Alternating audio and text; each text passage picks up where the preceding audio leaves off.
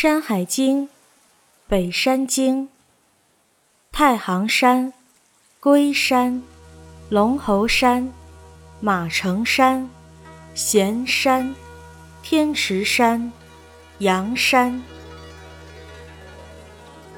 北次三经之首，曰太行之山，其首曰龟山，其上有金玉，其下有璧，有兽焉，其状如羚羊而四角，马尾而有距，其名曰浑，善旋，其名自叫。有鸟焉，其状如雀，白身，赤尾，六足，其名曰奔。是善经，其名自叫。又东北二百里，曰龙侯之山，无草木，多金玉，决绝之水出焉，而东流注于河。其中多人鱼，其状如提鱼，四足，其音如婴儿，食之无吃疾。又东北二百里，曰马城之山。其上多文石，其阴多金玉，有兽焉，其状如白犬而黑头，见人则飞，其名曰天马，其名自叫。有鸟焉，其状如乌，手白而身青，足黄，是名曰屈居，其名自叫，食之不饥，可以以御。又东北七十里，曰咸山，其上有玉，其下多铜，是多松柏，草多紫草。条间之水出焉，而西南流注于长泽，其中多气酸，三岁一成，食之以利。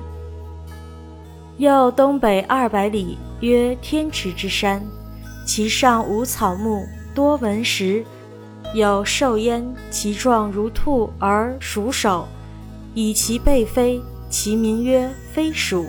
绳水出焉，潜于其下，其中多黄鹗。又东三百里，曰阳山，其上多玉，其下多金铜。有兽焉，其状如牛而赤尾，其颈甚，其状如沟渠。其名曰岭狐，其名自叫，食之以狂。有鸟焉，其状如雌雉，而五彩以文，是自为聘母，名曰象蛇，其名自叫。流水出焉，而南流注于河，其中有献腹之鱼，其状如腹鱼，鱼首而赤身，食之以藕。这段文字说的是，北方第三列山系的第一座山叫做太行山。太行山的首端叫龟山，山上蕴藏着金属和玉石，山下蕴藏着碧玉。山中生活着一种野兽，样子类似于羚羊，却有着四只脚，长着马一样的尾巴和鸡一样的爪子，名字叫浑。善于旋转起舞，它发出的叫声就是自身名称的读音。山中还有一种鸟，外形像喜鹊，长着白身体、红尾巴、六只脚，名字叫奔。这种鸟十分警觉，它的叫声就是它自身名字的读音。太行山山名在今山西高原和河北平原间。龟山山名。具体所指代考，一说是在今山西阳城与河南济源交界的大乐岭。再往东北二百里，有山名为龙侯山，山上没有花草树木，但蕴藏着丰富的金属和玉石。决绝水从此山发源，然后向东流入黄河，水中有很多人鱼，外形长得像提鱼，长着四只脚。发出的声音像婴儿啼哭，吃了它的肉就会使人不患疯癫。龙侯山山名，一说在今河南济源市，一说是在今位于河北省的五指山。决绝水水名，一说是指今河南济源市的白涧河。再往东北二百里，有山名为马城山，山上蕴藏着丰富的有纹理的石头，山北面蕴藏着丰富的金属和玉石。山里有一种野兽，外形类似白狗，却长着黑脑袋，一看见人就腾空飞起，名字叫天马。它的叫声就是自身名称的读音。山里还有一种鸟，外形像乌鸦，却长着白色的脑袋和青色的身体。黄色的脚，名字叫屈居，它的叫声便是自身名称的读音。吃了它的肉，能使人感觉不到饥饿，还能够医治痴呆症。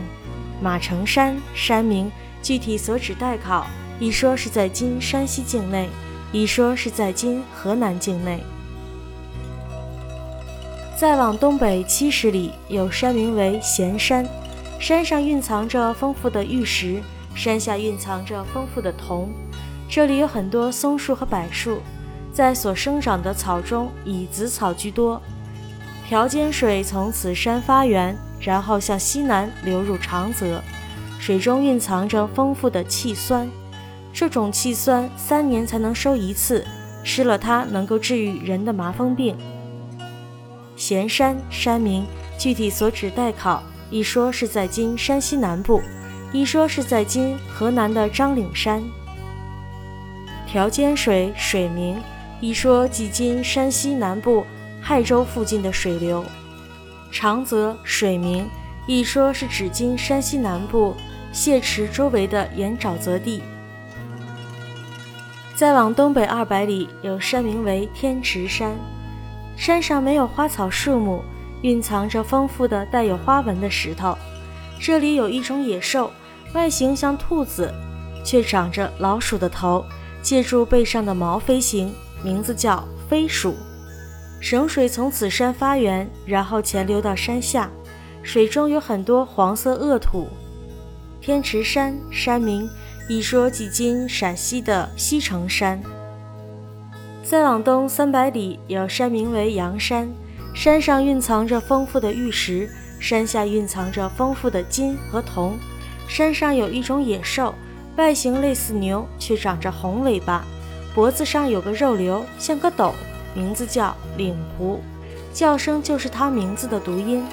人吃了它的肉，能够治愈癫狂症。山中还有一种鸟，外形像雌性野鸡，而羽毛上有五彩斑斓的花纹。这种鸟雌雄同体，名字叫象蛇，它发出的叫声便是自身名称的读音。流水从此山发源，然后向南流入黄河。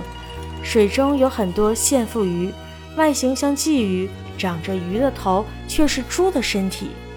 人吃了它的肉，可以治愈呕吐。阳山山名，一说是指今江苏省常熟市西北部的虞山。流水水名，一说是指今的沙涧河。本集完。